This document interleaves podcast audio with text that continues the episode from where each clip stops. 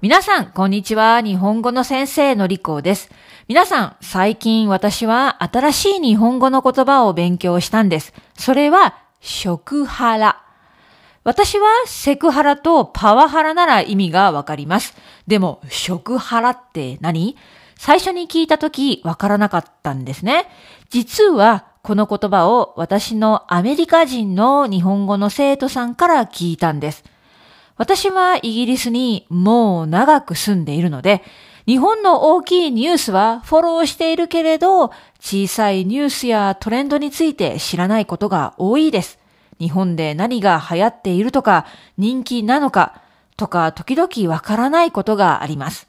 そして、先日、アメリカ人の生徒さんから、先生は食ハラっていう言葉を知っていますか？と聞かれて、え、何それ？みたいな感じでわかりませんでした。だから調べてみましたよ。まず、ハラスメントを使った言葉はたくさんありますよね。セクシャルハラスメントはセクハラ。パワーハラスメントはパワハラ。そして、この食ハラは食事ハラスメントだそうです。えー、何それ？食ハラっていう言葉は3、4年前からあるそうです。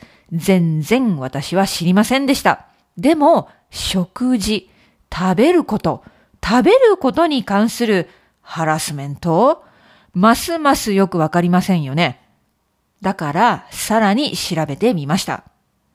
例えば、次のようなケースなんです。職場に新入社員が入ってきました。上司はこの新入社員を食事に連れて行きます。そこで大量のたくさんの量の食事をその新入社員に食べさせるんです。もっと食べろみたいな。すると、その若い社員はなかなか断ることができない。そして無理やり食べなきゃいけない。これが食腹のケースだそうです。日本社会はどんどん変わっていっているようですね。ずっと昔は嫌なことがあっても我慢していたり、嫌だと言えない社会でした。でも今はすぐにハラスメントだということで、人々は文句や苦情を言います。嫌なことを嫌だという、おかしいことをおかしいという、それはいいことだと思います。でも、どこまでがハラスメント？ハラスメントという言葉を使いすぎのような気がしました。皆さんはどう思いますか？調べてみると、もっとハラスメントに関する言葉が出てきました。例えば、モラハラ、モラルハラスメント、アルハラ、アルコールハラスメント、マタハラ、マタニティハラスメント、そして、スメハラ、スメルハラスメント、なんやねん。もう意味がわかりません。何でも言葉を作ればいいっていうもんじゃないんですよ。私には正直わけがわかりません。スメルハラスメントは匂い、臭い匂いが問題だそうです。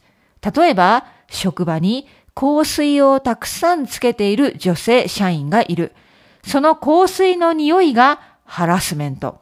職場によくタバコを吸う社員がいる。タバコ臭い。それがハラスメント。モラハラ。モラルハラスメント。これは何かモラル。日本語では倫理や道徳と言いますが、それに反することをするモラルハラスメント。パワハラとは違うそうです。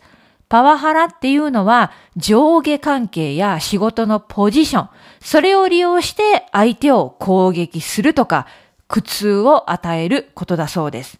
つまり上司がその立場を利用して部下をいじめるみたいな、そういうのがパワハラ。けれども、モラハラに関しては上下関係問わず、職場に限らず、いろいろな集団、グループの中で、さらには夫婦の間、結婚しているカップルの間でもモラハラがあるそうです。例えば、妻が夫に嫌がらせをする。そんなことをモラハラというそうです。難しいですね。人間関係気をつけなければいけません。知らないうちに相手に嫌な思いをさせていると、ハラスメントということで問題にされるかもしれないんですから。さて、食ハラですが、親が子供に残さず食べなさいというのはどうなんでしょうか私は子供の時に父や母に厳しく食べ物に関してしつけを受けました。例えば、出されたものをなるべく残さない。たくさん食べろっていうわけじゃないんです。でも、食べられる範囲で残さない。例えば野菜。バランスよく食べなさいということです。だから嫌いな野菜があっても私の母は私に食べなさい。食べるまで席を立ってはいけない。と教えました。今だったらこれも食ハラになるのかな？私にはよくわかりません。ということで今日はハラスメント。食ハラ、モラハラ、スメハラ、何でもハラという話をしてみました。それでは私のサイトにはトランスクリプトと単語リストがあります。最近はドナさんという方に助けてもらって、過去のトランスクリプトもたくさんできていますので、サイトをチェックしてみてください。